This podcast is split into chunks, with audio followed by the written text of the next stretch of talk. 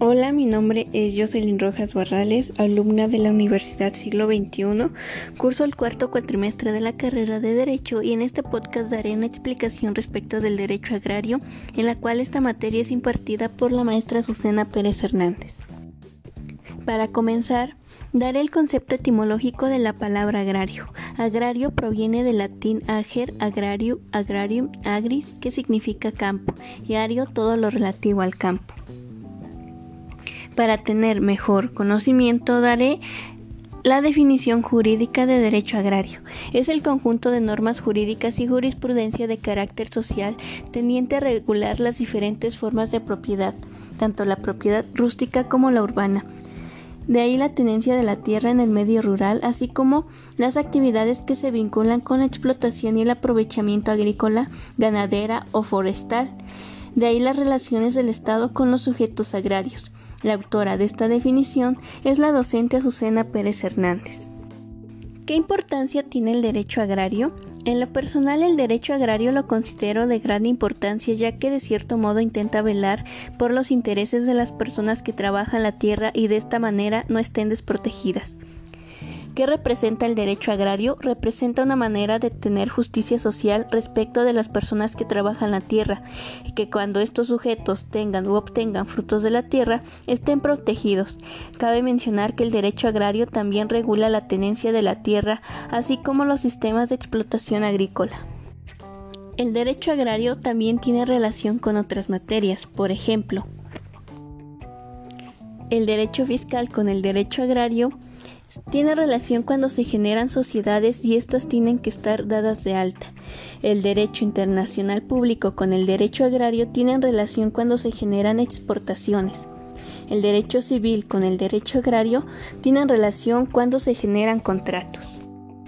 El derecho agrario tiene tres sectores importantes, el sector primario, el sector secundario y el sector terciario. El sector primario es la actividad productiva de extracción y obtención de recursos naturales, materias primas, animales, vegetales y minerales.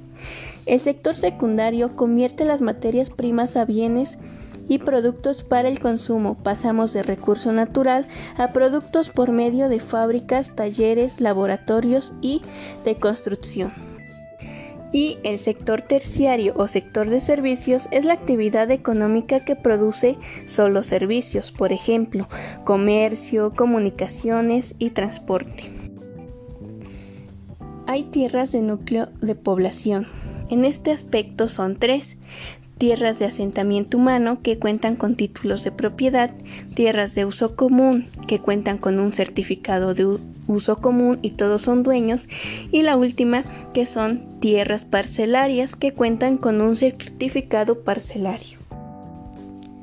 ¿Qué son los sujetos agrarios? Son personas físicas o jurídicas integrados por hombres o mujeres mayores de edad salvo por herencia, emancipados y de nacionalidad mexicana o naturalizados, los cuales son titulares poseedores de unidades o dotación, restitución, reconocimiento de derechos agrarios o derechos ejidales o derechos parcelarios, que son parte los núcleos de población denominados ejidos o comunidades, lo que son llamados respectivamente ejidatario y comuneros. Asimismo, otras calidades agrarias de otros sujetos como lo son posesionarios, avecindados y colonos. La autora de esta definición es la docente Azucena Pérez Hernández. Asimismo, cabe mencionar que estos sujetos tienen derechos y obligaciones. Por ejemplo, tienen derecho de que habrá igualdad de género para los titulares de derechos ejidales y una de sus obligaciones es que la Asamblea o el Tribunal Agrario tiene como obligación hacer el reconocimiento de las personas que vivan en el núcleo ejidal. Hemos llegado al final de este podcast de lo aprendido en la primera clase de Derecho Agrario. Gracias.